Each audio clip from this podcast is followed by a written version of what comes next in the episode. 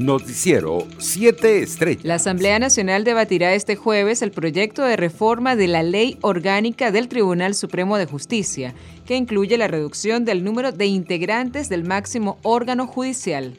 El presidente del Parlamento, Jorge Rodríguez, aseguró hace una semana que evaluarían la vialidad de reducir la composición del Tribunal Supremo de 32 magistrados principales y suplentes a un número menor de integrantes para un mejor manejo de las salas que integran la instancia judicial. En otras noticias, el director del Servicio Administrativo de Identificación, Migración y Extranjería, SAIME, Gustavo Vizcaíno, informó que comenzaron a realizar pruebas piloto para la entrega a domicilio de pasaportes a nivel nacional e internacional, lo cual permitirá lanzar próximamente el servicio con un costo adicional.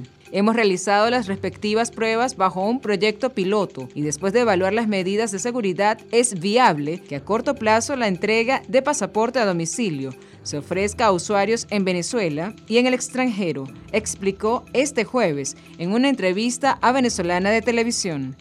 Por su parte, el dirigente de Primero Justicia en Colombia, Eduardo Battistini, sostuvo reuniones en Medellín con diferentes ONGs que trabajan con programas de atención a migrantes y refugiados venezolanos con la intención de conocer la realidad de esta población extranjera radicada en la capital antioqueña. Este encuentro fue propicio para conceder las necesidades y ventajas que tiene esta zona y coordinar acciones que ayuden a optimizar las condiciones de vida de los migrantes y refugiados, apuntó Battistini.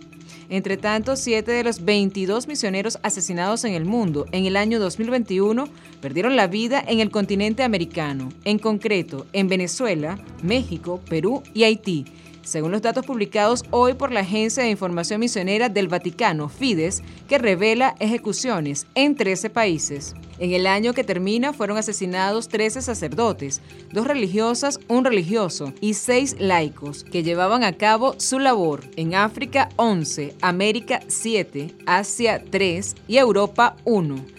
La cifra de misioneros ejecutados en la última década, entre los años 2000 y 2020, se ubica en 536. Internacionales. El presidente de Estados Unidos, Joe Biden, mantendrá este jueves una conversación telefónica con su homólogo ruso, Vladimir Putin, según lo anunció la Casa Blanca. La administración estadounidense dijo que continuará consultando con sus aliados europeos para coordinar una respuesta común ante el despliegue militar ruso en la frontera con Ucrania. Entre tanto, Rusia registró este miércoles menos de 22.000 nuevos contagios de COVID-19 por tercer día seguido y 926 fallecimientos por la enfermedad infecciosa, la cifra más baja de decesos en los últimos dos meses y medio, informaron hoy las autoridades sanitarias del país.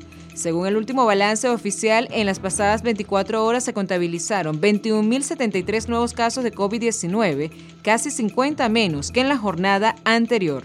En China, algunos habitantes de la ciudad central de Xi'an protestaron en redes sociales ante la escasez de víveres después de casi una semana de confinamiento por un rebrote de coronavirus, tras lo cual las autoridades comenzaron una campaña de entrega de alimentos, recogen medios locales.